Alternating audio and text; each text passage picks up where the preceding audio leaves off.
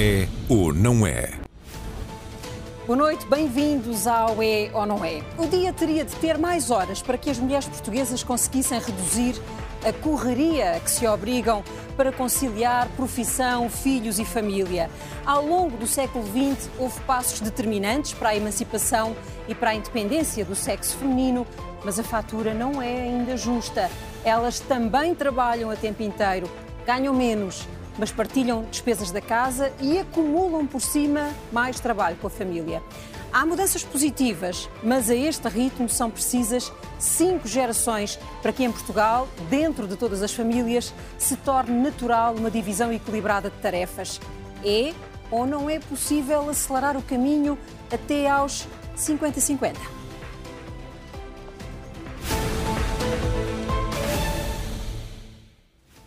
Começamos o raio-x precisamente com um dado que descreve os tempos de mudança no mercado de trabalho. Há 50 anos, só 39,7% da população empregada eram mulheres. Hoje temos um empate técnico entre géneros. Em 2021, metade da força laboral era composta por mulheres. Mas aqui não estamos a falar nem da qualidade do trabalho que elas executam, nem das diferenças salariais que existem. Ao longo dos últimos 40 anos, a carga horária do trabalho tem vindo a diminuir em média.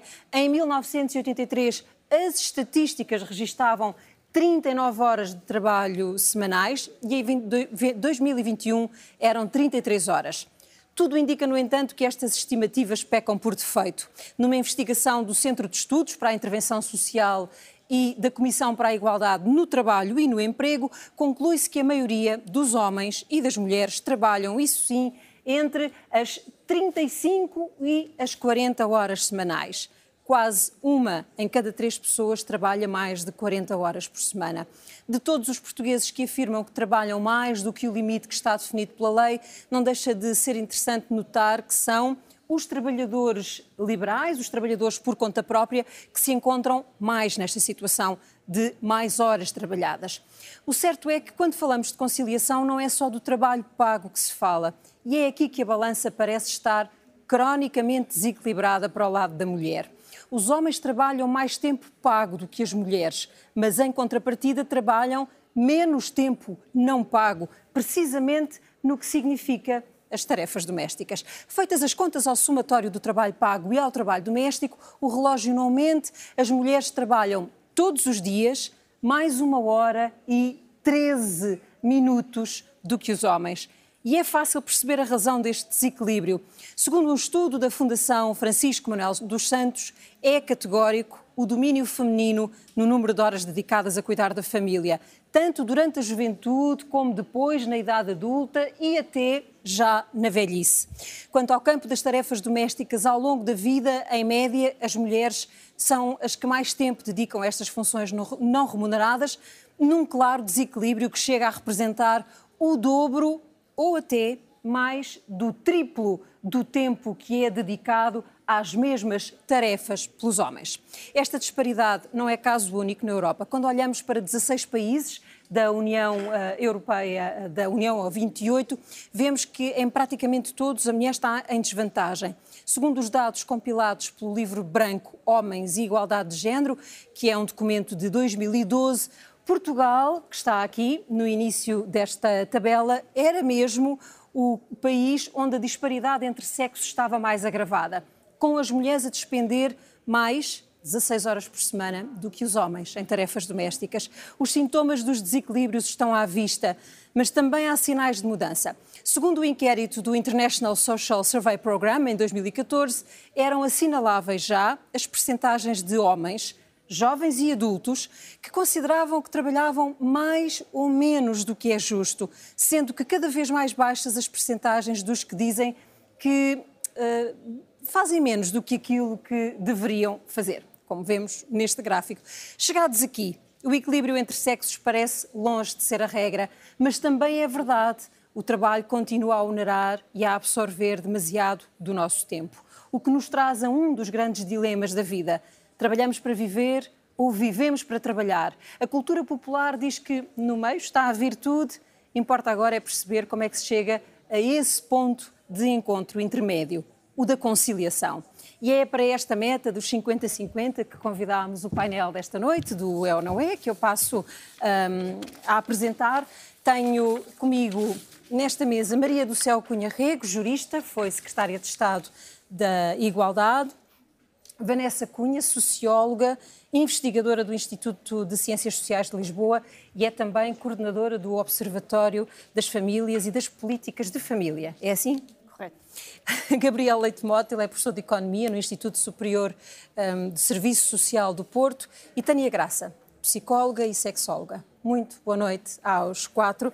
Maria do Céu Cunha Rega, eu começo por si e por este dado. Vamos mesmo ter que esperar cinco gerações até que haja igualdade e justiça na maior parte das famílias portuguesas? Ou há instrumentos para acelerar este caminho? Eu espero que não. E há instrumentos que podem ser e devem reforçados. Uh, o que está por trás disto é o velho preconceito que, do modo como se entende a reprodução. E eu, a propósito, trouxe um instrumento muito simples, que é um dicionário. Uh, o que é um homem e o que é uma mulher. E a definição está completamente simétrica. Isto é, um, é de anteontem que, que fui buscar. Uh, completamente simétrica. Pessoa de sexo masculino, depois da puberdade, pessoa adulta de sexo masculino, igual, na, adaptado para o feminino. Mamífero, primata, macho, bípede, social e tal. Ela igual. Mamífero, primata, blá, blá. ser humano de sexo, tan, tan, tan, tan. Até que, até que a coluna da mulher diz assim: superior desenvolvimento intelectual, os dois, e se distingue do homem pela capacidade de engravidar. Último ponto.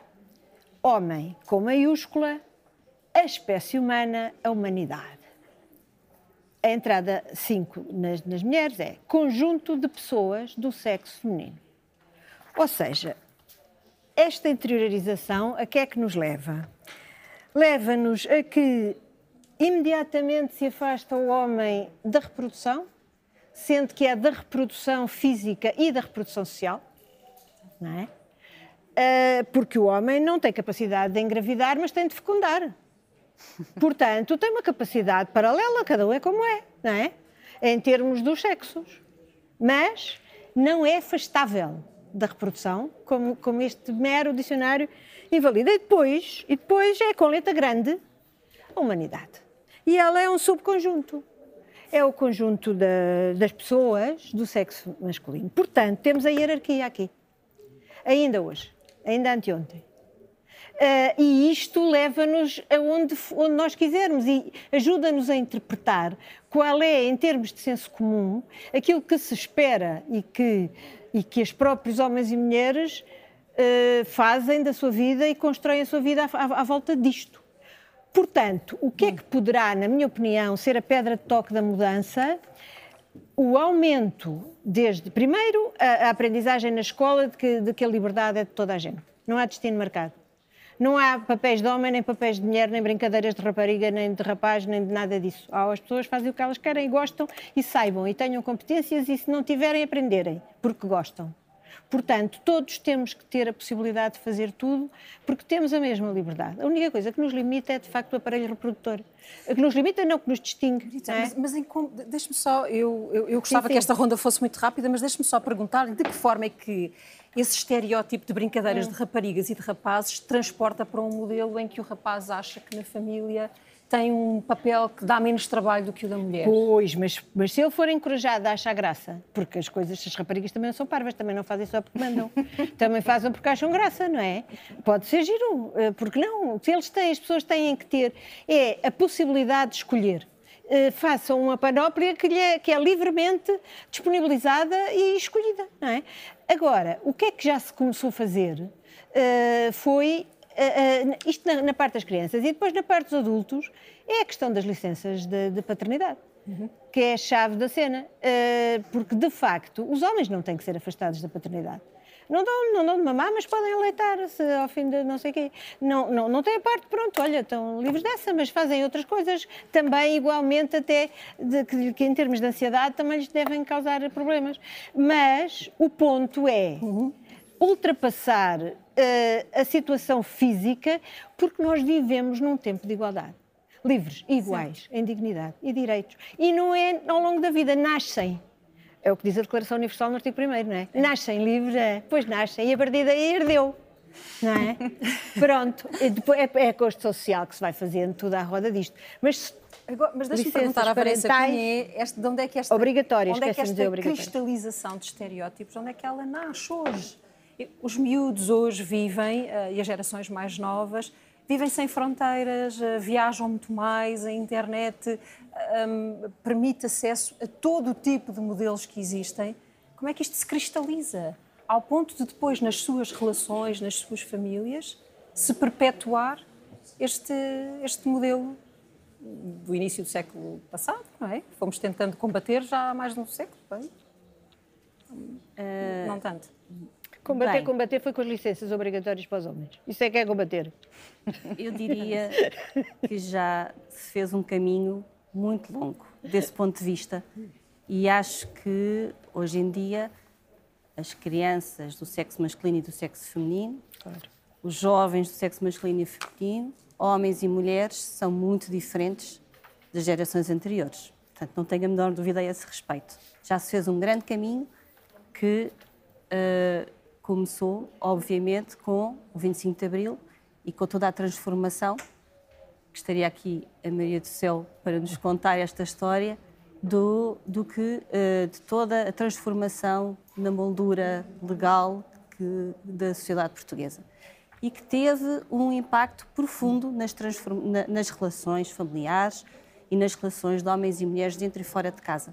E, de facto, isso nota-se geração para geração e todos os estudos assim o comprovam. Portanto, uh, eu tenho, eu, desse ponto de vista, eu sou, tenho uma, uma, uma, ideia muito otimista. Acho que estamos a caminhar no bom sentido, uhum. que hoje as gerações mais novas são muito mais igualitárias e que têm esta perspectiva uh, dos papéis muito mais diluído do que os seus pais tiveram e do que os seus avós tiveram. Uhum. E, portanto, eu diria que não estamos onde estávamos nem sequer há 15 anos atrás. E quando nós olhamos para estudos que comparam o que se passava no início de 2000 com o que se compara em meados de 2015, 2016, já se vê uma evolução. E a educação e a geração são fatores absolutamente chave, porque de facto as crianças hoje já foram educadas por pais muito mais cuidadores, muito mais participativos e que contribuem, e que contribuem muito mais em casa do que os seus pais fizeram nessa sua perspectiva uh, mais positiva, esta, esta conta de cinco gerações até que os pratos da balança estejam os dois à mesma altura, é, é, é negativa? É uma perspectiva pessimista? Eu não consigo, eu não consigo fazer, essa, fazer essa contabilidade, hum. portanto, temos aqui uma pessoa de economia, eu não, não sei fazer essa conta mas eu diria que pela experiência de que acontece noutros países muito mais que fizeram começaram a fazer este, esta mudança na relação, nas relações de género muito mais cedo do que a sociedade portuguesa, pensando nos países nórdicos, a evolução foi muito mais rápida umas gerações para as outras relativamente eh, a esta transformação dos papéis de homens e mulheres. E, portanto, hoje a expectativa eh, face aos pais jovens nesses países é que sejam pais muito mais igualitários, não se espera o contrário. E, portanto, o contrário é que não, é de esperar nesses, nesses, eh, em, em vários países. Portanto, eu acho que estamos no bom caminho e que temos que continuar a, a, a trilhá-lo e a fazer as coisas que nós sabemos que são bem feitas, nomeadamente, como já disse, a Maria do Céu, a questão das licenças, mas não só. De facto, Nós já falaremos um bocadinho mais à frente sobre a lei, até porque temos uma reportagem que vamos ver ainda sobre um caso de, de exceção e uma categoria profissional que tem um, uma dificuldade grande para as mulheres de, na, ao seu direito na, na, maternidade. Eu agora queria perguntar à Tânia Graça, e estou de facto a deixar a economia para o fim. Um, estes rapazes que não são educados para cuidar, uhum. como é que eles depois, mais velhos, dentro das relações, veem o seu papel? É essa a razão que os pode levar a perpetuar um modelo que, que viram? Como é que, como pessoa, convivem com o facto da parceira estar a ser mais sacrificada? Na verdade, convivem porque também lhes é conveniente, não é? é? É um privilégio ainda assim. É conveniente na medida em que perder um privilégio, perder um determinado poder. Não estou a dizer que isto é de uma forma absolutamente consciente, mas existe um privilégio em eu chegar a casa e sentar-me apenas e alguém me trazer a comida e levantar a mesa. E é um privilégio que é tão hum, dado como adquirido que muitas vezes nem é questionado, especialmente se tiver sido esse o modelo. E que, embora eu também seja bastante otimista, confesso que daquilo que vou vendo, dos casos que acompanho de mulheres e até da minha própria experiência e da casa onde eu cresci, e eu sou jovem, né? Um, eu sinto que ainda existe muito disto que a Maria do Céu falava dos tempos de antigamente, eu acho que ainda existe muito. E estes meninos crescem com, este, com, este, com, esta imagem do que é, que é ser homem, o provedor, o que chega, o que, o que traz o dinheiro para casa, mas o que não contribui em termos de educação para os filhos, de tarefas domésticas e, portanto, perpetua-se. Isso reflete-se em muitas coisas. Ou seja, esta soberania masculina reflete-se em coisas como, por exemplo, a violência no namoro nos jovens, que é, continua a ser altíssima.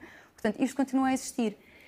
Como é que se pode uh, combater isto, mesmo já depois? Ou seja, a criança cresce neste modelo, eu continuo a acreditar que a educação continua a ser a melhor uh, arma, uh, uma arma boa, não é? Uhum. Para combater isto, nomeadamente ao nível da educação sexual. Isto porquê? Porque, ao contrário do que se pensa erradamente, a educação sexual não é sobre educar sobre sexo ou sobre como fazê-lo. Não, é, é, sobre muito mais do que isso. É sobre, nomeadamente, igualdade de género, consentimento, limites, um, respeito pela comunidade LGBT, uma série de coisas. E as relações de poder dentro da própria... Exatamente. Aliás, quando se fala de igualdade de género e de consentimento, uhum. estamos a falar precisamente disso se eu, se, se eu tive um modelo de masculinidade tóxica, que é um, termo que se utiliza muito atualmente, que é exatamente isto, é ensinar aos meninos coisas que são tipicamente masculinas e que, tipicamente, estereotipadamente masculinas, e têm de ser muito reforçadas. Um menino não chora, um menino é que é o forte, um menino é que... E tudo isto é trazido de uma forma extremamente prejudicial, inclusive para eles. Porque, embora haja este privilégio de eu sento-me e fazem por mim, também há aqui um lugar em que eu não posso expressar as minhas emoções. Eu não sei ser cuidador e eu, eu, eu, eu sei, eu, ou seja, enquanto profissional, sei e acredito que é possível aprender esses papéis. Porque... O contrário não é educar as meninas também para não chorarem, é aceitarem a sobrecarga. Uh, elas hoje trabalham, elas hoje contribuem a partes iguais, mesmo quando ganham menos. A contribuição delas é, em, em regra, metade uhum. ou mais. Sim. Têm mais carga de trabalho não, não pago, mas também não choram. Pois, porque, exatamente. Sim, sim, porque, eu, porque embora as mulheres tenham mais espaço de expressão emocional, ou sejam, ou sejam mais do que isso, eu acho que somos muito, muitas vezes categorizadas como extremamente emocionais, a bater no histérica, não é? Que é, é um termo que se usa muito, inclusive, mas ao mesmo tempo tu és forte, tu aguentas. E isto vale para uma série de dores físicas, inclusive, que nós vivemos ao longo da vida. Muito se falou recentemente sobre a questão da licença menstrual e tudo mais. E quando se fala destes temas, percebe-se o quanto ainda existe esta ideia de que tu aguentas, tu és uma mulher guerreira, tu és uma mulher forte e tu aguentas tudo. E não, não tem que aguentar tudo. Porque e para azar dela, até se diz que é, que é especialista em acumular várias tarefas Exato. ao mesmo Há tempo. multitasking, é? pois claro. Pois. E, e, até, ficam, até são maduras muito mais cedo, mas somos mais maduras ou empurram-nos para uma série de tarefas adultas, uhum. das quais, uh, portanto, livram os homens e carregam-nos a nós, e por isso essa maturidade é uma coisa que nos é obrigada, pressionada, empurrada. Porque isto é uma coisa que se diz muito. Porque as mulheres, as meninas ficam maduras mais cedo, são mulheres mais cedo. Mas fui ou deram-me tarefas que eram de adulto e aos meninos não davam. Não é? Eu acho que isto é tudo material para refletirmos. Temos que começar na educação. Sem dúvida, sim. Em casa, eu acho que também informação para os pais, nomeadamente conversas como estas, uhum. são super úteis, mas que haja também profissionais a educar para as relações, para a sexualidade nas escolas, e é uma coisa que também ainda está muito, muito, muito em falta. Muito mesmo. O Dr. Gabriel Leite Mota é economista e preocupa-se muito, é a sua área de especialidade, com os fatores da, da felicidade e como a, a felicidade age sobre a economia. Como é que pessoas infelizes, como serão muitas destas, destas mulheres, pesam na economia? Como é que a economia uh, e a vertente que estuda entra neste, neste aspecto que estamos a discutir? Bom, eu, eu, diria assim: eh, nós temos relações recíprocas ou bidirecionais entre felicidade e economia, economia e felicidade. Uhum. Eh, e, e são, são bastante complexas, e, e, há aqui uma dimensão que eu, que eu acho muito importante nós podermos trazer para aqui, eh, porque se encaixa muito bem no, no que estamos aqui a falar. Estamos aqui a detectar um problema ou que consideramos ser um problema, esta desigualdade na distribuição das tarefas e das sobrecargas de trabalho entre homens e mulheres. Eh, e, ao mesmo tempo, vivemos numa sociedade em que o indicador máximo eh, político é o PIB. Ou seja, nós ouvimos todos os dias só se fala do PIB. É o PIB, é o PIB, é o PIB, é o PIB. E crescemos 10,2 ou crescemos 3 e o outro está a crescer 5 e nós estamos a crescer 0,2. E há um momento em que nós temos que parar e perceber que se há benefícios claros em crescermos economicamente, medidos pelo PIB, há um leque imenso de outras dimensões que ficam completamente esquecidas, ignoradas uh, por esse foco excessivo no PIB. Esta é uma delas. Nós podemos ter claramente um PIB a crescer e um agravamento da situação da mulher. Nós temos países, está a decorrer um campeonato do mundo no Catar, aquelas terras são terras com muito dinheiro, com PIBs muito, muito avantajados. As mulheres não correm tão bem a vida, não é? Ora bem, eh, eu acho que há aqui uma dimensão, e puxando é, para o meu lado, enquanto economista que se preocupa com estas questões, que é como é que nós medimos o progresso de uma sociedade, como é que nós medimos o desenvolvimento de uma sociedade. E não pode ser, não pode ser, olhando só para a estatística do PIB, porque é um erro enorme. E nós conseguimos ver nas listas, até que são publicadas, de vários rankings, a diversos níveis, é que o ranking dos PIBs é um, em que países como a Arábia Saudita ou o Qatar podem posicionar-se muito bem.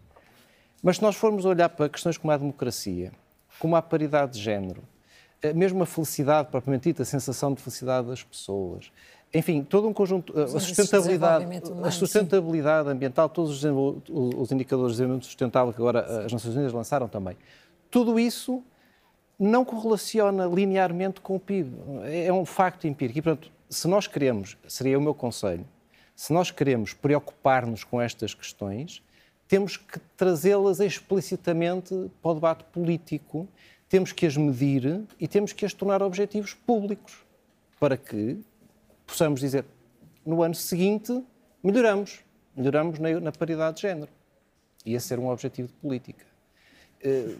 Paralelamente ao PIB. Depois vemos o que é que está a acontecer ao PIB, mas as coisas não são anuláveis umas pelas outras e esta, uh, este endeusamento do PIB é um, é um, erro crasso que as sociedades fazem e que é preciso. Uh, há, há, há, felizmente, deixa-me só concluir com isto, há felizmente, hoje em dia, múltiplos estudos internacionais, desde a academia a organizações internacionais, que versam estas matérias e, portanto, há muita literatura que as pessoas, se se interessarem, podem, podem ler e, e, e, os resultados são claros. Obviamente que ser, ser um país com mais condições económicas tende a ser positivo, certo. mas se nós não cuidarmos explicitamente pessoas, de outras não? É? dimensões, nós corremos o risco de poder ficar uma Arábia Saudita e não nos esqueçamos que nós, felizmente, vivemos numa democracia, até com, com um bom ranking em termos de qualidade de democracia, mas há partidos que podem querer mudar esse cenário e, portanto, nada está garantido.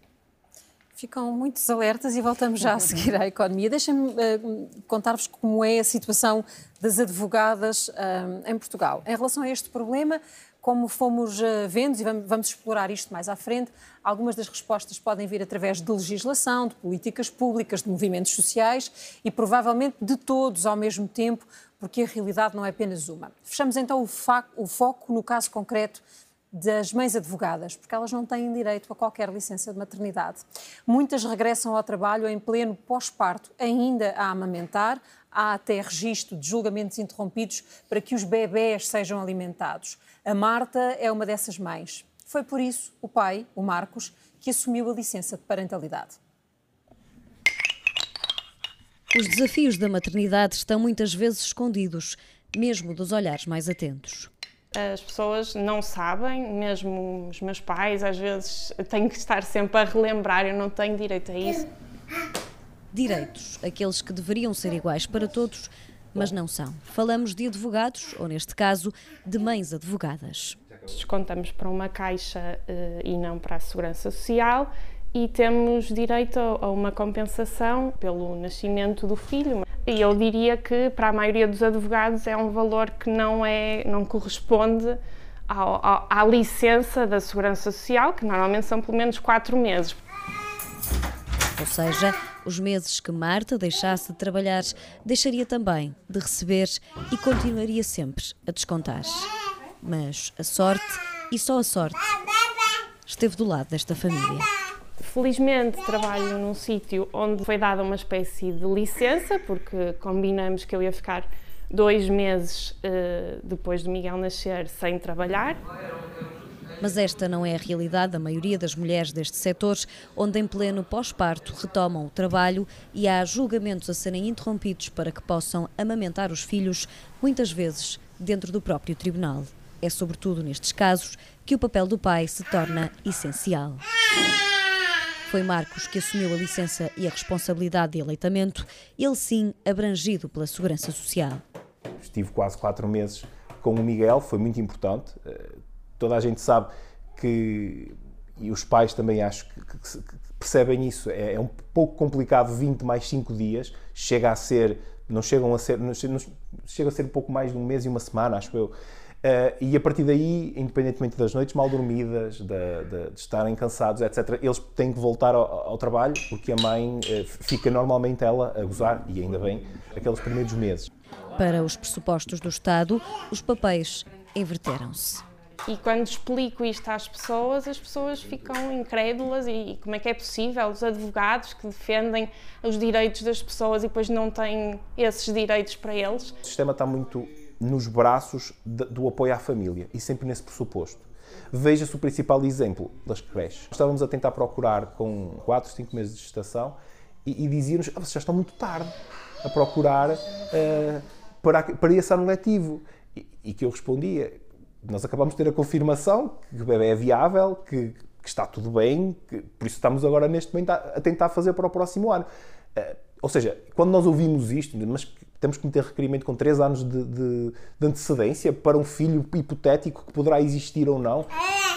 O pequeno Miguel tem hoje um ano e a ginástica para manter um equilíbrio saudável entre o trabalho e a vida familiar é todos os dias enorme. Gabriel Leite Mota, esta também, porque é advogado, uma situação que, que, que conhece e o que lhe pergunto é se não há da parte do Estado a obrigação de dar apoio genericamente à maternidade. Deixe-me só começar com uma pequena brincadeira, porque estava a ouvir o início do programa e a Maria do Céu estava a falar daquela questão da humanidade, o homem com letra maiúscula ser Sim. sinónimo de humanidade. Isso é uma batalha muito antiga da minha mãe, e portanto eu hum. lembro-me da minha mãe.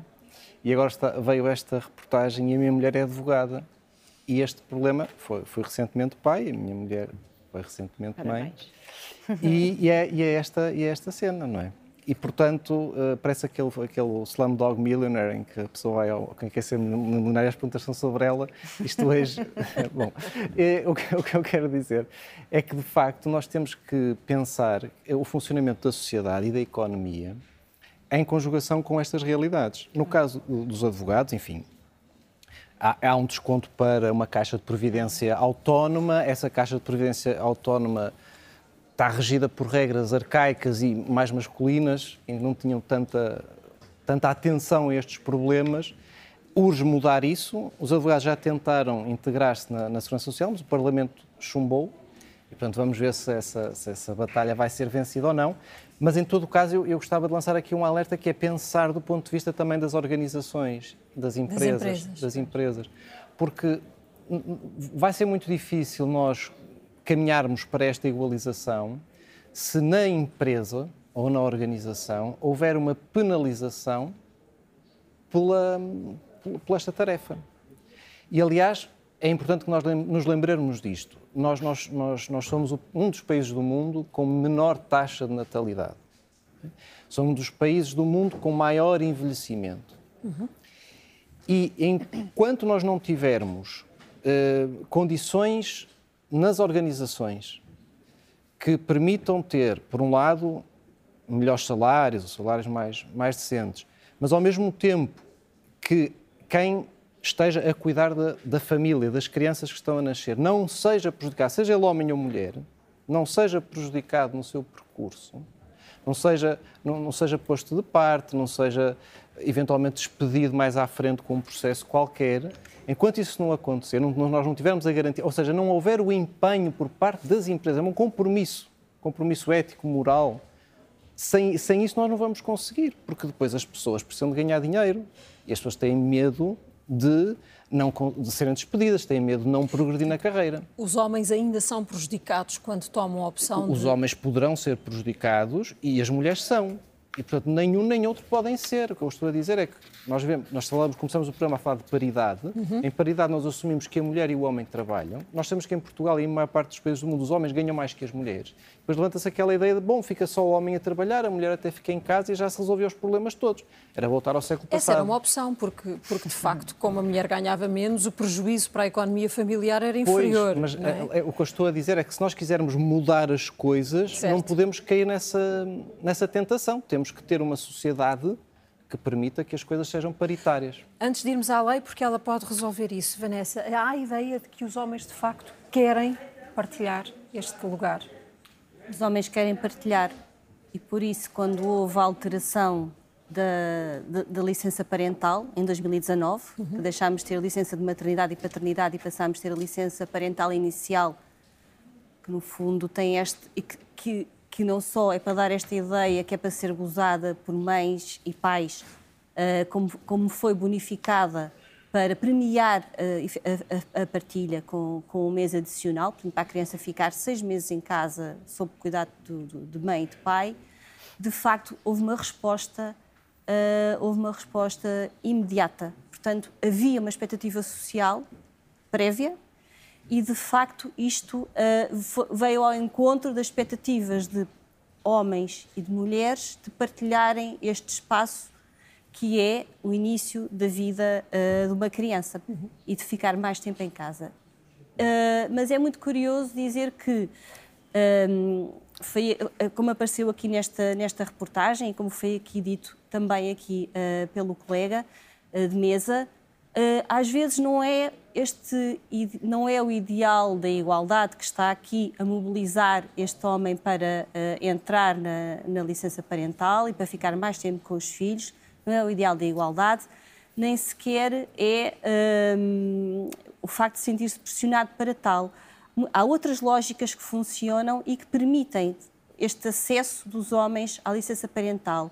Um deles é esta ideia de que querem muito cuidar de uma criança passar por uma experiência que, uh, que eles sabem que é bastante enriquecedora e que esta licença parental partilhada vai permitir a que eles fizessem de forma mais continuada e até com autonomia, o que não existe naquela primeira licença, aquela licença parental exclusiva do pai em que ele está com a mãe. Sim. E, portanto, funciona praticamente como o ajudante materno. Portanto, é o pai que vai, se calhar, às compras, que vai mudar uma fralda ou que vai deitar a fralda no lixo. Mas, portanto, quando o pai está sozinho com a criança, e é o que esta licença parental inicial partilhada vai permitir, é esta capacitação para conhecer o seu filho sem ser, sem ser mediado pela mulher. E os homens aprendem. Porque há bocado foi dito uma coisa muito curiosa, quer dizer, como é que um, um rapaz uh, que não é educado para cuidar e depois uh, cuida de uma criança? A verdade é que hoje as raparigas também não são propriamente educadas para serem mães. Também já não temos muitos irmãos, não temos muitos sobrinhos e muitas vezes é o primeiro filho que nós temos ao qual é o nosso. E, portanto, as mulheres também não nascem digamos, ensinadas e, e, e têm que fazer esta aprendizagem uh, a quente uhum. e os homens também têm esta possibilidade de fazer esta aprendizagem. E, e, o que, quando nós entrevistamos homens e que eles até têm mais do que um filho, quando passaram por esta experiência, dizem que esta experiência é única e altamente capacitadora. Porque quando eles têm que fazer tudo mediado pelas mulheres, acabam por não se sentir tão competentes e com tanta capacidade de saberem estar com o seu filho autonomamente ou com a sua filha. E, e de facto, há, várias, há vários caminhos para lá chegar. Alguns são estes, que, que os homens têm que chegar à frente porque as mulheres têm condições laborais mais precárias e muitos homens fazem, fazem avançam na, eh, justamente porque as mulheres têm condições que são mais penalizadoras no mercado de trabalho, mas todas elas eh, eh, fazem os homens encontrarem este novo caminho que trilham na parentalidade e do qual e que, e que, e que é uma surpresa para eles maravilhosa, capacitadora e com impacto na sua relação futura com os filhos. Apesar disso, eu lembro-me que aquele estudo que nós já aqui referimos de 2019, da Fundação Francisco Manuel dos Santos, dizer que há de facto cada vez mais homens portugueses, pais, a passarem tempo com os filhos, mas muito menos tempo do que passam uh, as mães, apesar de tudo. Mesmo quando, quando passam, têm um envolvimento nas tarefas, sobretudo, é um tempo mais de lazer com as crianças do que propriamente de participação uh, na educação ou nas tarefas como alimentar ou, ou dar banho. E assim, o que lhe pergunto é como é que, perante este problema que foi aqui levantado, das dificuldades laborais, porque nós estamos a falar sobre a forma de conciliar a vida de, familiar com filhos e com o emprego, hum, se, se, a, se a legislação que temos hoje é um instrumento que chega ou ainda não para impedir que uma mulher seja prejudicada ou que um homem tenha se retraia no momento de, de decidir ir para casa tomar conta da criança. Hum. Depende das profissões, não é? A advocacia era uma profissão eminentemente masculina, já foi dito. Uh, Resta ainda por regras de, de masculinidade e em que estas questões não se punham. Uh, sendo uma profissão independente, tem que ter eh, proteção também, até porque a diretiva sobre esta matéria da União Europeia obriga. Uh, a questão é, tem que se resolver. Quer dizer, é que não tem conversa. Tem que se resolver. Não está? Está antiquado. Se fôssemos ver, isto até parece que não tem importância nenhuma, tudo aquilo que é antiquado a gente quer logo modernizar. Não é verdade? Moderniza porque, porque a CE é, agora já não é CE, uh, eh, porque a União Europeia e os países e não sei o que mais, e os tarantantã. Uh, mas tem que ser, tem que ser. E, e, uma advogada não pode. Vamos lá ver. Uma advogada, eh, a advocacia é uma profissão que tem um envolvimento de apoio ao cliente que é uma coisa impressionante. É? Tem que está ali e aquilo é coisa às vezes pode ser uma coisa de vida ou de morte quase, é? São situações, a vida das pessoas é, é, é, é preciso um grande respeito pela, pelo mandato, não é? Pelo mandato de, de, de cuidar perante as instituições judiciárias uh, daquele mandato que foi confiado pelo cliente.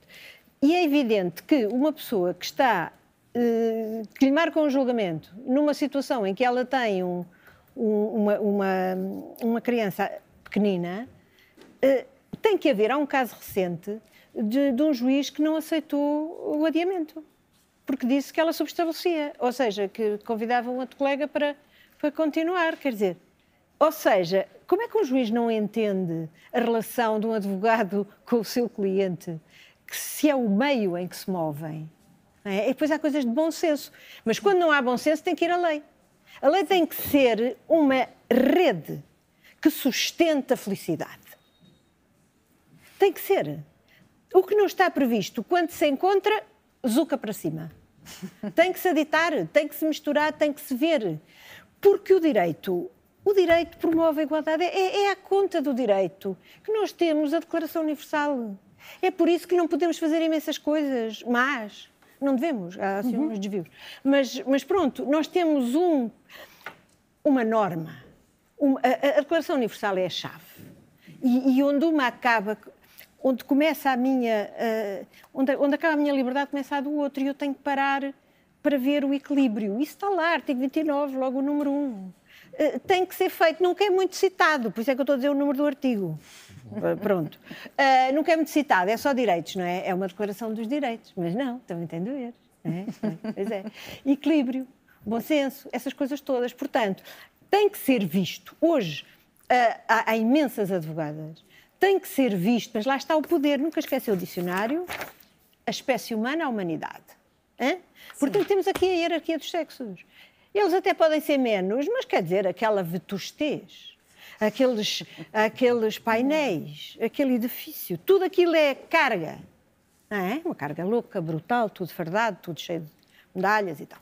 Ótimo, muito, muito giro, tudo, muito bem, muito respeitável, não está em causa. Agora, há mais mundo além desse. E há mais mundo ao mesmo tempo desse. Porque se pode escolher, o que tem é que haver liberdade, equilíbrio, bom senso e sentido de que somos todos iguais, não só à nascença, mas ao longo da vida. Doutor Gabriel Leite esta questão uh, para as empresas, que eu imagino que as licenças uh, e o afastamento de funcionários em empresas com dimensões mais reduzidas possa ser uma. Uh, não quero brincar com as palavras, mas possa ser uma infelicidade. ela deve ser uma causa do país, as empresas precisam de. Eh, tem que ser criado mecanismos de apoio certo. para as empresas? Isso ajuda? Sim, sim, quer dizer, nós temos que aí também ter bom senso.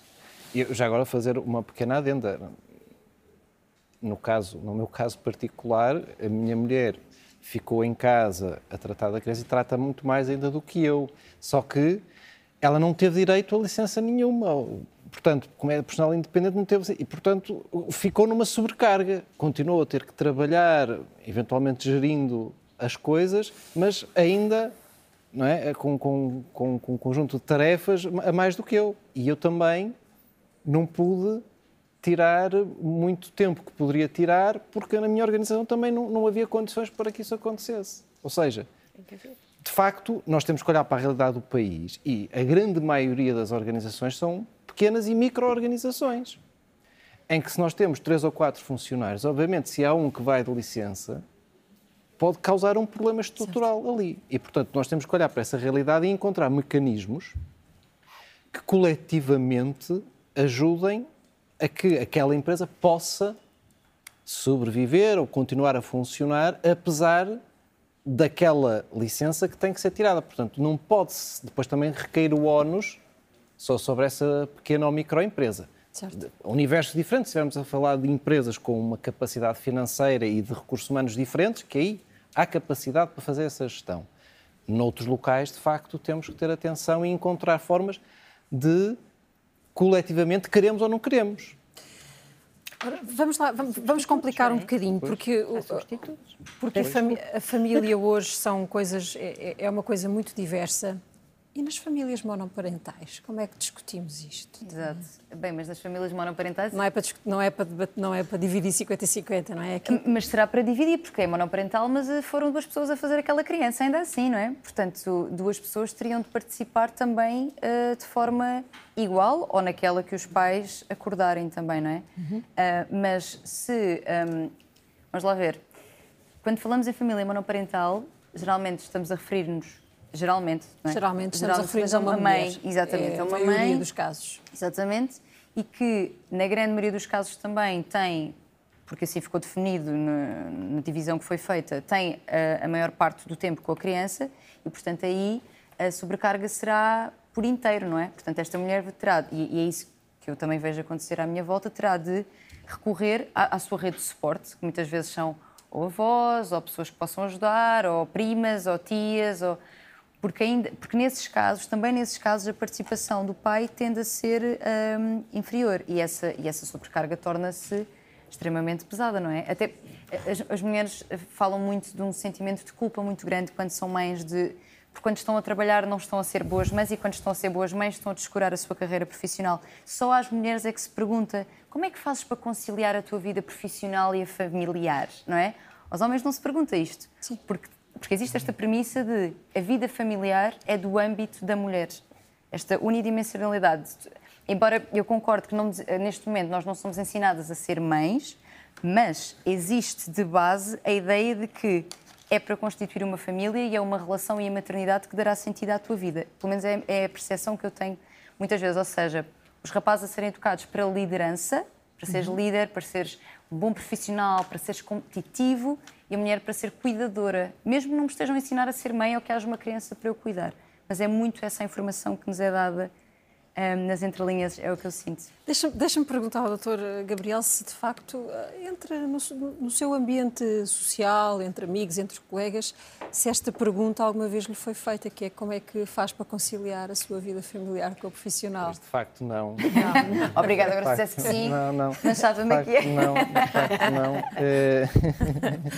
pois, mas é, é, é, estas questões são, são importantes. Eu estava aqui a olhar até para para uma, um print que fiz, um, ehm, porque aquilo que eu dizia no início sobre a forma como nós queremos planificar um país, uh, neste momento nós temos bons exemplos. E, e, por exemplo, na Nova Zelândia, o Tesouro da Nova Zelândia, equivalente ao Ministério das Finanças neozelandês, tem o que eles chamam o Living Standards Framework, uh, em que eles estão a querer monitorizar um conjunto de dimensões muito vastos, muito vastas, eh, que extrapolam completamente, e, lendo aqui muito rapidamente, nós temos o problema da habitação, as amenidades ambientais, o lazer e, a, e, o, e, o, e, o, prazer, a família e os amigos, a, a segurança, o bem-estar subjetivo, a saúde, o conhecimento e, os, as capacidades, as, as, as, culturas, o trabalho, o, o, cuidado, o voluntariado, o engagement and voice, é? e depois então o rendimento, consumo e riqueza é um item, entre outros todos. E deixa-me só dar... São as pessoas no centro e não o PIB, Sim, não sim, é? mas isto está a ser posto em prática e não é só na Nova Zelândia. Deixa-me só dizer uma coisa, eh, porque falou-se aqui do cuidado. Eu, eu dou aulas numa instituição que forma assistentes sociais e gerontólogas, gerontólogos sociais. Sem surpresa, a maior parte das, das pessoas que andam lá são mulheres. mulheres. Qual é o problema? Aquelas profissões tipicamente são relativamente mal pagas. E, portanto, nós temos aqui e não, e não, havia, não havia necessidade, como dizia o outro. Uh, nós, nós, nós, se olharmos para certos países, nós vemos que estas profissões são bem pagas, noutros são muito mal pagas e Portugal é um desses casos. Esta é também uma das formas que nós temos que perceber o problema. O mercado, muitas vezes, uh, tem um critério de avaliação e de valoração diferente que aqueles que nós podemos ter. E compete-nos a nós, enquanto sociedade, nesses casos, talvez fazer aqui alguns ajustes. Não, nem sequer era possível nós vivermos em comunidade se este trabalho não pago que é feito e dentro este, das este, famílias este é pago, não é? E este é pago, mas mal pago. Mas Tem estado a acompanhar-nos desde o início do É ou Não É, à distância, a Mafalda Rebelo, que é a realizadora. Olá, Mafalda, boa noite. Esta semana, na quinta-feira, daqui a dois dias, a RTP2 vai emitir um documentário da sua autoria, 50-50, que trata precisamente uh, deste tema e que é um, um retrato do que se passa em Portugal sobre a conciliação da vida pessoal com empregos, com filhos e com a distribuição de tarefas. Sem querer ser spoiler, um, a que conclusões é que chegou? Bom, dizer que o documentário não pretende ter conclusões, isso, ou seja, é pôr problemas uhum. e pôr casos concretos de famílias que estão a lidar de formas diferentes.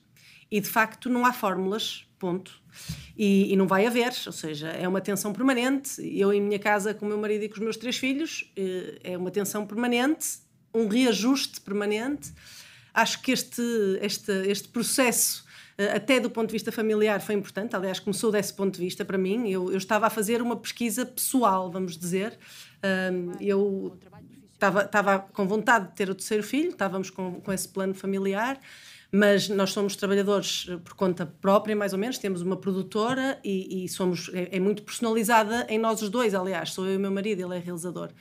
E, e, a ideia do abrandar, do parar, é muito angustiante deste ponto de vista das licenças também e, e, do que se perde dos clientes que vão ligar e nós vamos dizer que não estamos e eles necessariamente vão procurar outra pessoa que depois podem não voltar para nós. E há toda esta gestão, esta, este jogo de cintura em que claramente nós não queremos perder a licença, não queremos perder esse momento depois, até do ponto de vista global da nossa vida, não é assim tanto tempo, mesmo com três filhos, já somos considerados uma família numerosa, mesmo que se faça seis meses de licença, é um ano e meio em, em 30 anos de carreira, não é, não é significativo, mas naquele momento, e muitas vezes também porque estamos em fases iniciais da nossa vida, de, de, de estabelecimento profissional, e se calhar agora, infelizmente, o estabelecimento profissional é sempre inicial ou está sempre em, em teste mais do que antigamente, pelo menos não há aqueles empregos para a vida mas acaba por ter um peso. E, e, é muito difícil de perspectivar como é que eu saio para a licença e como é que eu volto a seguir e como é que eu de facto não perco o barco eu mulher ele homem e como é que isto como é que isto é gerido.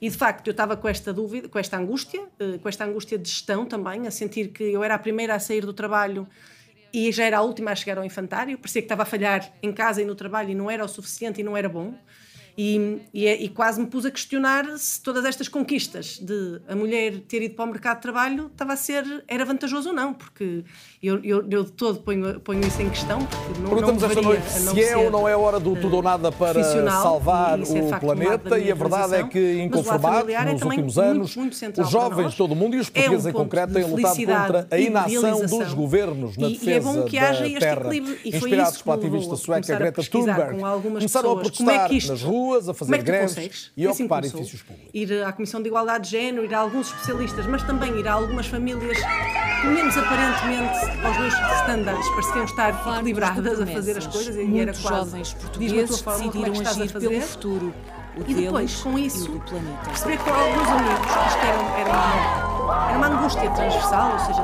estávamos todos desolados, felizes e desolados ao mesmo não tempo. É um problema dos adultos de hoje é e, é principalmente e, um problema e, e dos adultos de amanhã. Pá, porque é que não faz? Diz-me as tuas conclusões. Estava-me a pedir algumas conclusões, é As crianças, como estão a, a, a manifestar-se, talvez disse, os adultos ouçam. Olha, tu és um mundo visual. porque é que não apresentas as conclusões ou não pões isso num meio possa ser partilhada. Anos, e de facto juntou-se aqui um útil ao agradável em, fora do eh, Parlamento é eu, contra facto, as alterações como é que eu ia fazer a minha licença, pela transição é para as energias renováveis. Rapidamente, um o ativismo de Greta Thunberg e percebi que, tomou proporções caramba, mundiais. se eu conseguisse ter um documentário financiado sobre isto, que é uma, uma causa pessoal, que é uma pesquisa que eu desejo muito fazer, se calhar desse juntar o útil ao agradável. E depois foi de facto um processo muito bonito, muitos anos também, desde a pandemia no meio, muitas entrevistas mas eh, adiou e foi, foi arrastando, mas também de muita mastigação, uma equipa também muito para e milhares que nos, de que nos fez, mundo, a, a, também a as sextas-feiras passaram a ser de greve. Acertar agulhas e perceber algumas coisas. Eu é nunca mais importante nós estarmos não feminista aqui ou não igualitária, uma ideia mas depois em, em confronto percebemos que de facto temos também em alguns junho, bastiões, temos alguns enviesamentos, temos alguma forma de olhar um debate não que nem se sabemos apenas vem, ao programa oficial, mas que está lá e que tem peso e que a partir do momento em que tomamos consciência dela dá para desmontar. Exatamente para dizer que a solução está na rua, estão com os movimentos sociais. A mais de 5 mil quilómetros da conferência partilhar. É uma sobrecarga, mas também é um privilégio. Ou seja, nós somos mais gostadas do que eles. Lisboa, nós precisamos, os bebés precisarem muito de nós, claro que depois também vão precisar quando estão com febre, com noites de 40 graus e vamos ter um problema. Mas esta ideia de privilégio é, é de facto uma realidade. Ou também fazer as coisas em casa, eu faço porque faço mais bem feito. Ou há, há um standard que nós impomos e parece que tem que ser esse, porque é que não é o deles. E esta gestão é, é, é, é, é uma tensão permanente, mas é um equilíbrio que se procura conflito de discussão para ver se Obrigada de alguma maneira somos ouvidos. O edifício da Ordem dos Economistas foi ocupado. vai ser emitido na quinta-feira, às 10 eh, para as 11 da noite, na RTP2. Quatro me, estudantes foram detidos mal, eu vou só partilhar uma das conclusões Trouxeram ou uma das afirmações que é feita neste, neste o ruído da cidade foi abafado pelas vozes do à Tânia, pelo papel que a Tânia tem tido junto... Uh, o momento é de eh, tréguas, mas a batalha não terminou. Na próxima primavera primavera, centenas de jovens vão continuar a tentar mudar o rumo da história do planeta. Não temos de suportar. E uma das evidências que, que este Assumindo, tom, esta preocupação é dos mais novos com o futuro do planeta, quisemos trazer também vozes que representam ainda, que obviamente, a título individual, estas gerações que se preocupam. As primeiras vozes que quero ouvir nesta segunda parte do Elmo são do André e da Sofia Oliveira, que são irmãos. O André tem 14 eh, anos, a Sofia tem 17 é uma E eles fazem parte tem, de um pequeno grupo, um grupo de seis jovens, que decidiram interpor uma ação contra 33 Estados europeus junto físico, do Tribunal é? com, Europeu com dos Direitos de... do Homem de e, tarefas. André, eu vou que eu lhe pergunto, Tânia, um, esse... eu gostava de perceber qual foi aquele, aquele momento em que vocês uh, conversaram com o outro, com esses é vossos amigos e disseram que temos de fazer alguma coisa. O papel de ser uma espécie de servidor ah, melhor uh, do outro. Antes de mais, obrigado pelo convite. Se isto não é, uh, à partida, um sinal de toxicidade, como é que os podemos dizer isto às nossas que nos apercebemos que isto estava a tomar uma, uma direção é que, é que não podia ser. É uh, nós vimos nas notícias e nós ficámos chocados também é muito porque aquilo que estava a acontecer era real nossa realidade, e nós não é? porque nos ensinaram que, que poderia que, ser, que acontecesse acontece feliz, em é? Portugal, mas eu ah, não sabia facto, que já estava a acontecer. É muito, então, ao contrário do que se possa pensar, eu continuo a ver muitas e, mulheres nos seus 20, nos seus nos seus 40 depois, eh, eu, a estarem em relações tóxicas, a estarem em relações em que são de facto empregada da casa, no fundo, para além do seu trabalho. Seguro, sentia isto é um impacto gigante, isso agora, não só na sua própria saúde mental, como é óbvio, como eu na relação isso, em si, na relação de, de casal, uh, que é, à partida, já uma relação disfuncional por isto, por esta desigualdade grande, e que não é uma escolha, não é? Não é uma escolha, cada um com, com, e isto é um impacto muito grande porque pai, isto está estudado inclusive. A mulher percepciona, é hoje em dia, se calhar há uns anos atrás não havia esta consciência, um, mas percepciona atualmente que, estas relações uh, como um, com este tipo de, desiguais, de, injustas, eu sinto-me usada e começámos é? a falar, começámos, descobrimos esta isto tem um impacto na relação, tem impacto inclusive no desejo sexual também, não só pela sobrecarga, mas também por esta percepção de eu estou a ser instrumentalizada para um serviço. E havia obviamente uma sensibilidade natural vossa para este tema, reforçada por, por essa, por essa vivência. É Sofia, a ideia de interpor uma, uma ação contra países no Tribunal Europeu em tem que objetivo? 20, 30, é, 40, é, com que, com que, o que é que podemos dizer às nossas filhas? Eu acho que ensinar, ensinar sobre o seu duas valor, coisas principais. independentemente de qualquer Uma das primeiras relação, é mudarmos rapidamente e combatemos as alterações climáticas e a outra é respeitar os direitos humanos. Dependente de facto da Nós decidimos que isso seja bastante importante e seja prioritário no nosso caso, pois vimos que o tempo está a passar rápido e as gerações estão a ficar sem tempo para fazer grandes mudanças. Este tema precisava então, de muito, de muito mais tempo, mas acho que podemos concluir daqui que não é, apesar de tudo, com um olhar olhar pessimista que temos de olhar então para a situação, mas é ainda como uma grande tarefa que devemos olhar para ele. Agradeço a todos eh, que tenham estado aqui esta noite. O EON é regressa na próxima terça-feira com o Carlos Daniel. Não vai ser uma coisa que vai demorar muito, mas pronto. E reduzir significativamente a emissão de gases com efeito de estufa. E depois também envolvemos os direitos humanos no, no caso, porque eh, de facto as alterações climáticas estão a interagir diretamente os direitos humanos das pessoas. Queremos que isso seja tudo uma transição também que seja limpa, uma transição que seja bem feita, não rápida, mas sim sabemos que uma vez que faça essa transição e que passe de um ponto para outro ponto, seja bem feita. Duas então, perguntas para respostas rápidas antes de, despedir de cada um de vocês. André, eh, já falaste dos objetivos genéricos, travar eh, uso dos combustíveis fósseis, eh, mas, mas concretamente, se pudesse escolher uma medida que recomendasses para, para o imediato, qual é? Uh, se pudesse escolher só uma, seria provavelmente um, a reabilitação do, de, de, das nossas florestas naturais, dos nossos parques naturais, a melhor organização dos mesmos por pessoas especializadas nessas coisas, nessas, coisas, nessas matérias, para, para prevenir estas, estas, estas, estes desastres naturais. Ou seja, é mesmo um, um, organizar melhor e, e defender a nossa floresta. E Sofia, gostava do teu olhar sobre a forma como tem acontecido a contestação da vossa geração às, às que são as políticas eh, públicas de vários Estados. Como é que tu olhas para a forma como, como no fundo, a, a geração que quer salvar o planeta para viver nele ainda muitas décadas está, está a atuar?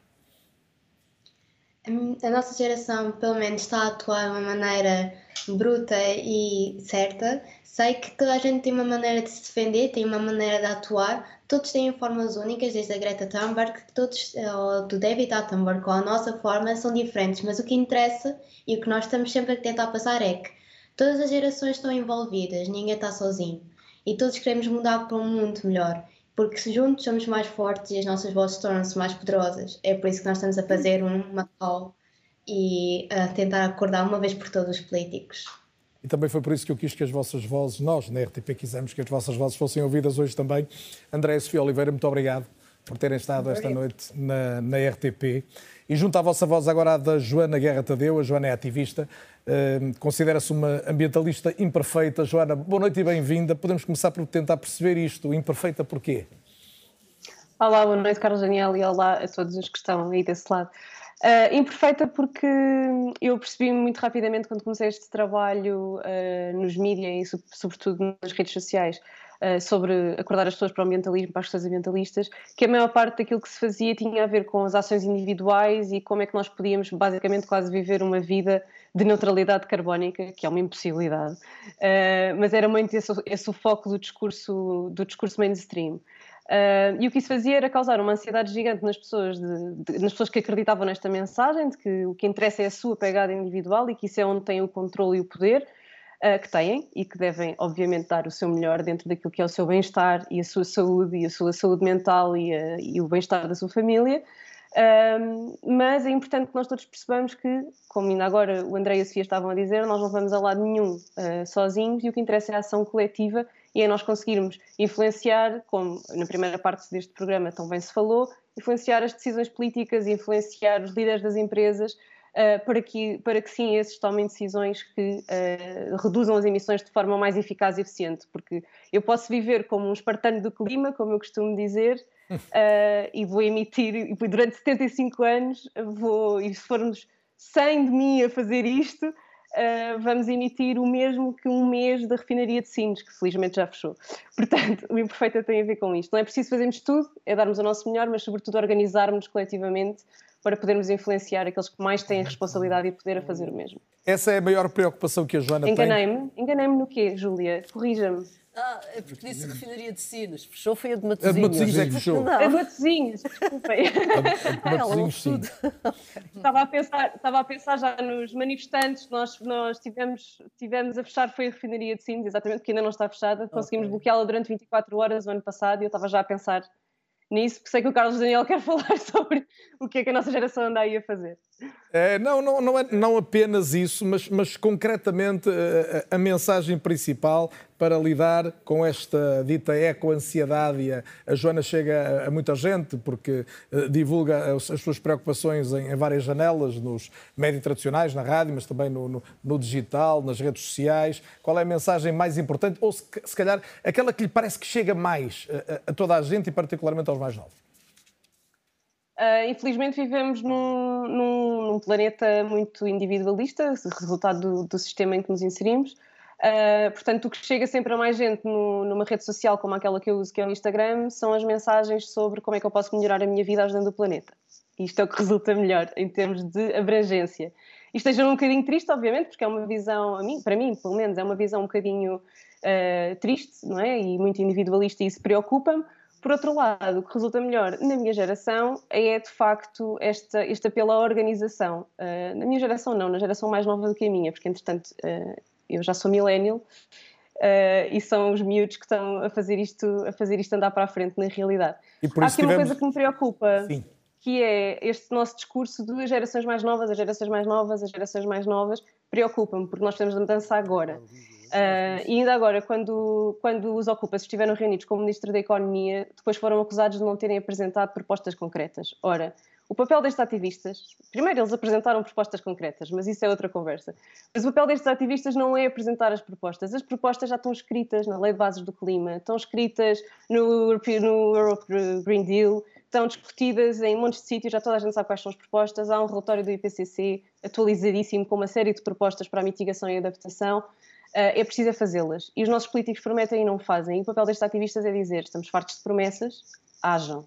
Não é dar as propostas concretas. E eu acho que é preciso uh, percebermos isto. Joana, ouviu o debate desde o início. Há alguma pergunta que gostasse de fazer a algum dos convidados presentes? Alguma observação em relação àquilo que ouviu? Já se falou tanta coisa, é certo, uh, mas algo que considere mais relevante que possa ser ainda referido?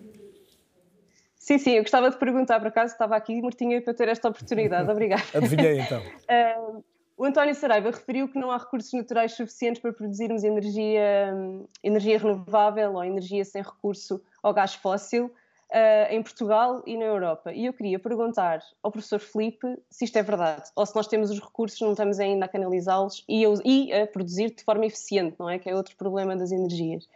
Um, e também gostava de, de Já vamos à segunda pergunta, Joana, mas não sei okay. se o Filipe Duarte Santos conseguiu perceber exatamente a pergunta. Eu não consegui perceber completamente a pergunta. Joana, tentando ser mais direta, qual é a pergunta? É se Sim. nós conseguimos em Portugal ou não se temos recursos naturais suficientes para produzirmos energia sem recorrer a combustíveis fósseis, incluindo. No fundo, ir às fontes renováveis já podem garantir no essencial a atividade, designadamente a económica. Certo. Também ouvirei o António Saraiva sobre isso. Quer dizer, é, é uma excelente pergunta. Bom, ah, as energias renováveis têm o problema da intermitência. Né? Nós temos que ter um backup, na verdade, temos que ter uma, uma fonte estável, digamos assim.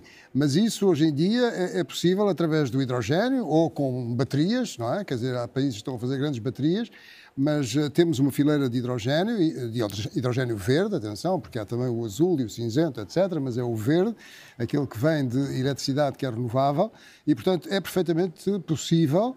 Uh, com o hidrogênio, uh, termos apenas energias renováveis e, portanto, não ter que recorrer a combustíveis fósseis. Há sempre. Portanto, somando um, um o hidrogênio, ao, ao, que temos hoje disponível, ao nível das eólicas, até da energia das ondas e outras. Exato, mas depois temos, está a ver, porque uh, as energias uh, renováveis, a eólica e a, a solar e também a hídrica, a hídrica pode servir um pouco para armazenar energia, não é?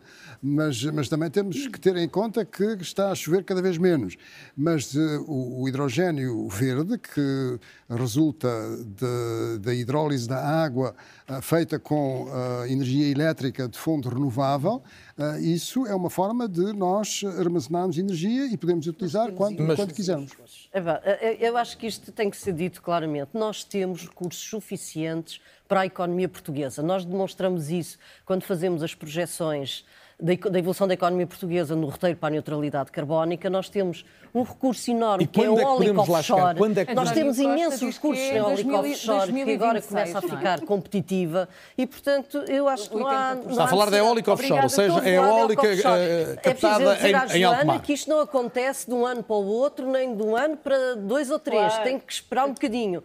Mas é para aí, temos de ter sempre isto na agenda. Daniel, mas isso é que a minha pergunta, já vou ouvir todos, mas a minha pergunta era quando? Há resposta? Quando, em previsão, é que podemos ter António Costa Quanto mais cedo o investimento. Daqui a quatro anos, 80% já através Não. de renováveis. Atenção, para a produção de eletricidade. Produção Nós de estamos a falar a, a, participação de renováveis no global da economia portuguesa, nos 33, 34. Uhum. Não Sim, nos podemos esquecer. Estamos ainda muito longe. Normalmente nós falamos muito em renováveis para a produção de eletricidade, mas a produção de eletricidade é apenas 26 ou 27% uhum. do global da nossa energia. Portanto, nós temos um caminho muito longo. E eu continuo a dizer, isto vai demorar tempo, é preciso é, eh, que as lideranças as, eu, quando digo em lideranças, estou-me a referir aos governos de tudo, ao governo do país, aos governos das empresas, aos Exatamente. governos das organizações, colocarem isto na sua agenda. E eu costumo sempre dizer que a questão das renováveis e dos fósseis é se está dentro do tempo de vida do investimento do gás natural ou, de um, ou do, do, meu automóvel, eu tenho um automóvel a gasolina. Eu não vou encostar ao lado porque eu ainda tenho que rentabilizar aquele investimento. O problema está no próximo investimento, o próximo ciclo de investimento de uma empresa, o próximo ciclo de investimento de uma família o próximo investimento é que não pode ser em renováveis. E compete às lideranças garantir condições garantir para condições que seja. para que isso aconteça, exatamente. Carlos Daniel, eu penso que a Joana me terá entendido mal e disse e repetiu aquilo que eu não disse. Eu não disse que o país não tinha recursos suficientes, aliás, a professora Júlia acaba de afirmar e eu corroboro inteiramente. A questão é que neste momento e para a produção de energia elétrica não há sol à noite, não temos tido chuva nem vento. E as energias alternativas para a obtenção de energia elétrica através desses sistemas, repito, não temos sol à noite, não temos chovido e não temos tido vento. Logo, necessitamos de outras fontes de geração de energia elétrica. Estamos a caminhar no bom sentido, o país está a fazer um percurso correto, mas ainda não é autossuficiente na produção de energia elétrica com as fontes alternativas. Temos, por isso, aqui um espaço temporal que, com bom senso estratégias de investimento corretas, quer públicas, quer privadas, chegaremos lá, nomeadamente o hidrogênio com o projeto que temos para Sines. Mas o hidrogênio ainda não está a funcionar não. e não temos sol à noite, nem chuva, nem vento. Temos que ter moderação, bom senso, caminhar nesse sentido. Isso eu não disse que não tínhamos, disse é que não temos hoje o suficiente. E daí, em outros países da Europa, haver o lobby do nuclear, que defende o nuclear exatamente, exatamente. para, em conjunto com as renováveis. E na COP também se voltou na COP falou-se muito, inclusive com um engenheiro português que defende o nuclear e está neste momento no processo de construção de uma central no Reino Unido. Reparem que as coisas são complexas, porque nós utilizamos energia nuclear que importamos Compramos de Espanha, da França não é? e de Portanto, Espanha. da França e de Espanha. Uhum. Portanto, as coisas uh, não são inteiramente simples, não é? Oh, professor Filipe, já agora... E, e também há quem pense exatamente já o oposto. Carlos Pimenta dizia há dias que a energia nuclear está menos eficiente e mais cara a crise com que estamos, é de falta de, de, de, geração de energia elétrica, que nos leva a comprar essa energia Exatamente. e importá-la de outros países que a tenha ou por nuclear ou o caso da Alemanha, com o fundamentalismo de abandonar o nuclear e o carvão e agora está a voltar temporariamente, como sabemos, o carvão. carvão. Por isso há aqui um avançar e um recuar de acordo com as necessidades. Sara, Porque seguramente, seguramente não vamos viver sem energia, sem computadores, sem luz elétrica e ela tem que ser obtida de alguma maneira. Mas podemos bom senso. de forma mais eficiente, oh, com menos energia para os mesmos serviços. Júlia, e isso finalmente, finalmente, no contexto da política europeia, a eficiência energética entrou com muita propriedade para a agenda política e está muito na base de vários programas e de vários incentivos. E esperemos que quando acabar o PRR continuemos com políticas, por exemplo, natureza fiscal ou outra, para, porque isto vai demorar 10 anos, isto vai demorar 10, 15 anos. Eu gostava de ouvir o António Saraiva sobre isso, mas Filipe Não, não, não, era só dizer que não só a eficiência energética, mas a suficiência energética. Isso quer dizer o quê? É um conceito em que quer nós fazemos o, o, possível para consumir menos energia e que é perfeitamente possível. Nós estamos nós, a falar de quem? Nós, a humanidade. Quer dizer, mas enfim, agora estamos a falar dos países, uh, dos nossos países, não é?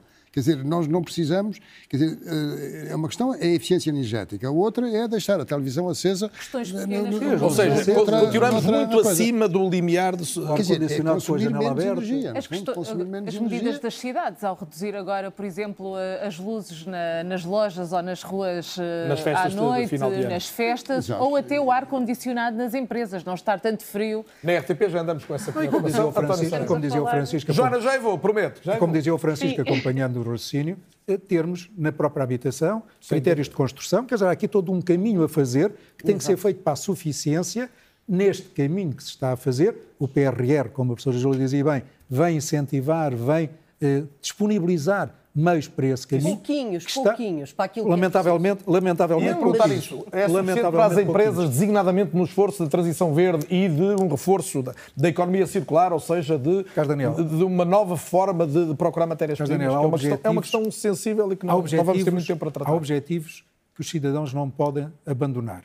Tenham ajudas, como é o caso dos fundos comunitários, ou não as tenham. Eu não deixo de fazer investimentos na minha empresa se não, tiver, se não tiver capitais alheios, venham eles dos fundos comunitários ou de ajudas de Estado, do, do, outra, do, Orçamento de Estado. Se eu tenho necessidade de fazer um investimento, eu tenho que o fazer. E por isso esta questão é urgente. Nós temos que caminhar no sentido Mas se for incentivar, da descarbonização. por, fiscal, por, por razões fiscais, seja por subsídio. Se vier uma ajuda, tanto e melhor. Ajuda e isso incentiva. E muitas vezes a legislação obriga e permeia determinadas práticas. Como o PRR, deixem-me perguntar-lhe isto em concreto. Há incentivos acrescidos que, que, que que forcem, o que reforcem mesmo a capacidade das empresas de fazer a transição mais ah, depressa? Mas, como dizia a professora Júlia, eu corroboro, são insuficientes, porque, lamentavelmente, o desenho do PRR, houve entidades que foram mal ouvidas. Não estou a dizer que não foram ouvidas. Foram escutadas, mas não foram seguidas. Há alguns, mas poucos. Joana. Ia dizer que, que, que o professor Filipe e a professora Júlia estão, estavam a falar de, de suficiência e de eficiência. Eu vou um bocadinho mais longe. Eu acho que é preciso falar em crescimento uh, que é uma coisa que deve incomodar imenso. De crescimento, não é? Um, uh, de crescimento. Exatamente.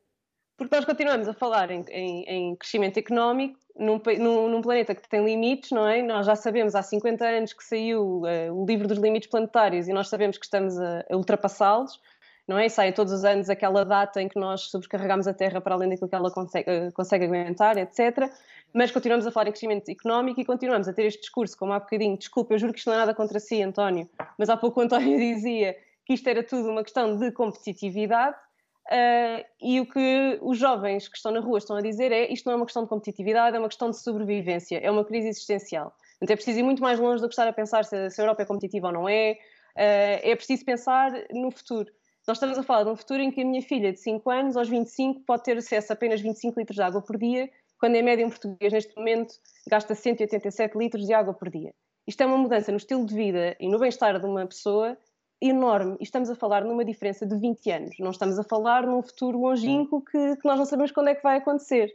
E depois acho interessante, uh, uh, uh, Júlia, deixar tão claro que nós temos os recursos, temos perfeitamente recursos para fazer isto. Obviamente, isto é uma coisa que tem que ser uma transição justa, portanto vai ser demorada, mas nós continuarmos a ter na, na, opinião pública um discurso de não há recursos suficientes para fazer isto. Uh, por isso fico muito grata à Júlia por ter dito isto de uma forma tão concreta e direta aqui na, na, RTP. Mas queria também deixar uma pergunta, porque falou-se em subsídios, além de, de, de, de suficiência, falou-se em subsídios. Queria perguntar à Daniela, mas, mas para todos, se alguém na COP falou no Tratado da Carta de Energia, porque continuamos a subsidiar os combustíveis fósseis, a única coisa que saiu na declaração final da COP é que vamos fazer o fade-out deste subsídio, mas acho que ninguém falou do Tratado da Carta de Energia e gostava que esse tema fosse levantado. E a Joana Guerra Tadeu lançava aqui um Mel não é novo, que começava agora, e eu adorava que respondessem com muito tempo, mas eu vou dar um minuto ao António Saraiva, um minuto à Daniela, porque não tenho mesmo mais, o programa está a chegar ao fim. António Saraiva. Oh, Joana, entendeu mal o que quis dizer sobre competitividade, porque quando eu digo que é de facto, ao fim do dia, uma questão de competitividade, é nós permitirmos que outros blocos económicos, China, Índia, Estados Unidos, continuem a produzir com determinados critérios que não são os europeus. Isto, ao fim do dia, é competitividade. Porque quando as empresas destes países, destes continentes, destes blocos, eh, tiverem melhores condições, sobrevivem, nós, nós temos iguais ou no mínimo aproximadas, não sobrevivemos e no fim do dia isto vai levar a encerramentos de empresas que não são competitivas, desemprego, crises sociais e por isso eu pergunto, é ou não uma questão de competitividade? Nós queremos manter e aumentar o nosso emprego ou gerarmos Estados dependentes socialmente falando, porque as empresas não sendo competitivas encerram e há desemprego e há crise social. É nesta justa medida e neste equilíbrio que eu me referia em termos da competitividade. Então as interrogações colocadas em termos retóricos em resposta à Joana, Daniela. Sei que o professor quer falar sobre essa questão. Não, não, não, é um, não foi um assunto de destaque no, no, no documento final, uh, infelizmente, e portanto eu, eu, sei que o professor quer dar mais detalhes quanto a isso, mas ainda há pouco falávamos que o grande lobby uh, das, dos combustíveis fósseis foi maior do que nunca, uh, 600, mais, 25% mais de 25%, mais 25% do que no ano passado, e portanto, e pensando que a próxima COP vai realizar-se no Dubai, sabendo nós os interesses que há e o, e o preço e a força dos combustíveis fósseis neste país, não, não temos, não augura nada, não augura nada de bom. Não, eu, eu, só ia dizer que realmente os combustíveis, os subsídios aos combustíveis fósseis é uma vergonha, quer dizer, é uma coisa que uh, vai, é, é, é, de facto contrária a todo este movimento que, que existe, uh, sobretudo na Europa, é? de tentarmos uh, contribuir para resolver este problema. Mas gostaria também de dizer à Joana que o, o principal problema, a questão do crescimento do, e do decrescimento, é, enfim, dava para outro programa, mas o principal problema é a falta de solidariedade e de cooperação que existe no nosso mundo e, sobretudo, um, certa, uh, um certo quase colapso da cooperação geoestratégica, que é fundamental para nós Aliás, uh, conseguirmos atingir a sustentabilidade. Portanto, por aí. dizermos a, a, a, pessoas que vivem num país uh, da África, não é? Que agora vamos Muito defender bem, o decrescimento, enfim. Júlia, tenho só, tenho só não, 20 segundos. Eu reservava aqui, eu reservava aqui as minhas, a minha última intervenção para o seguinte. Nós estamos a assistir, e aliás acabamos de assistir aqui ao vivo entre a Joana e o António Saraiva, eu ponho-me de fora agora para fazer esta intervenção, a um divórcio de gerações. Nós, se olharmos para a forma como a sociedade é governada. Um divórcio amigável, apesar de tudo. Amigável, é. amigável, exatamente. Mas uh, se nós vermos, se nós uh, atentarmos à forma como um país é governado a todos os níveis, uh, as decisões todos os dias são tomadas sempre pelos adultos. E normalmente são adultos de 40 ou 50 anos para cima, em que o, o, o, o meu tipo de raciocínio, o meu tipo anos. de problemas não tem nada a ver com o da Joana. Não tem nada. E, portanto, eu defendo muito. Mesmo necess... para acabar? Mesmo para acabar, defendo muito a necessidade de novos mecanismos sociais que, que abram diálogo entre gerações, a todos os níveis. Os conselhos de administração convidem os jovens para irem ouvir uma, uma, uma reunião é bom para os dois sítios. É bom porque e a quem Júlia toma acaba decisões... sem saber tocar no ponto que eu tomar tinha decisões, vê a próxima geração a ali à frente, mas os jovens percebem também a complexidade, às vezes, que está em cima da é mesa. É uma bela mensagem para e, acabar portanto, o programa de hoje, até porque eu ia dizer, e a Daniela concordará comigo, que nós, os média, também temos que perceber que há um diálogo aqui que é preciso estabelecer mais Muito vezes importante. entre as gerações. Foi um gosto tê-los uh, todos esta noite na RTP, obviamente extensiva à Jana Guerra Tadeu, e ao André Oliveira, à Sofia Oliveira e ao uh, Francisco Ferreira, que estiveram connosco à distância, mas contribuindo muito para um debate uh, rico esta noite. Foi um gosto tê-lo desse lado mais uma vez. Tem sempre o resumo do É ou Não É nos, nas redes sociais, no Twitter, no Instagram. Tem também o programa disponível na RTP Play e também em podcast. Boa noite. É ou Não É volta a ser 2 e 13. Até lá.